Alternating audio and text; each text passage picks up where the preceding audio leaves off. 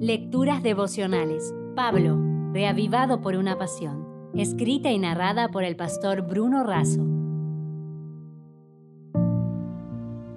Hoy es 20 de noviembre, antideslizante.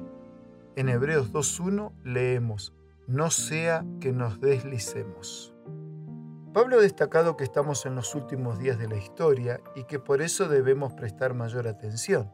Es necesario, no es optativo y es indispensable tener más diligencia y estar más enfocados, concentrados y afirmados en Cristo y su palabra. Entonces, y firmemente anclados allí para no tener una vida a la deriva, no nos deslizaremos ni seremos arrastrados, como quien resbala por un tobogán. Sin que nada lo sujete o detenga, solo queda esperar el impacto final que lastima, destruye y mata. En cierta oportunidad, Junior estaba escalando una montaña llamada Pico de Canastra, ubicada a 800 metros de altura en las montañas del sur de Brasil. Era un hermoso día de verano cuando, de pronto, sucedió algo inesperado. Solo faltaban cinco metros para llegar a la cima cuando sobrevino una fuerte tormenta. El último punto de seguridad que sostuvo la cuerda en la roca se encontraba cuatro metros debajo de donde él estaba. Rápidamente trató de subir para llegar a la cima antes que la lluvia, pero no llegó. A solo dos metros de los pasadores de seguridad finales, la tormenta lo alcanzó. La piedra de basalto húmeda es extremadamente resbaladiza, deslizante. Cualquier movimiento para descender podría generar una caída libre de más de 14 metros. El miedo se hizo cargo. Las piernas comenzaron a temblar. La lluvia y el viento lo atraparon con fuerza.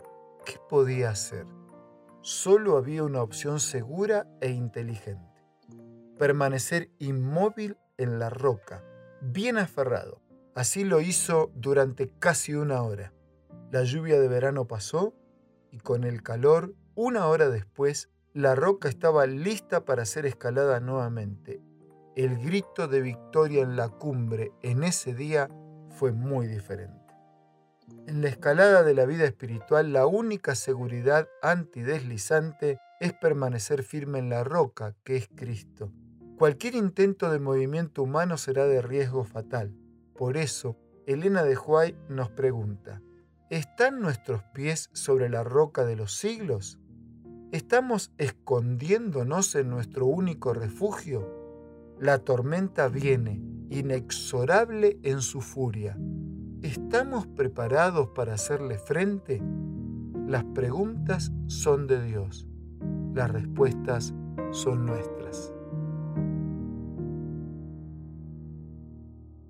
Si desea obtener más materiales como este, ingrese a editorialaces.com.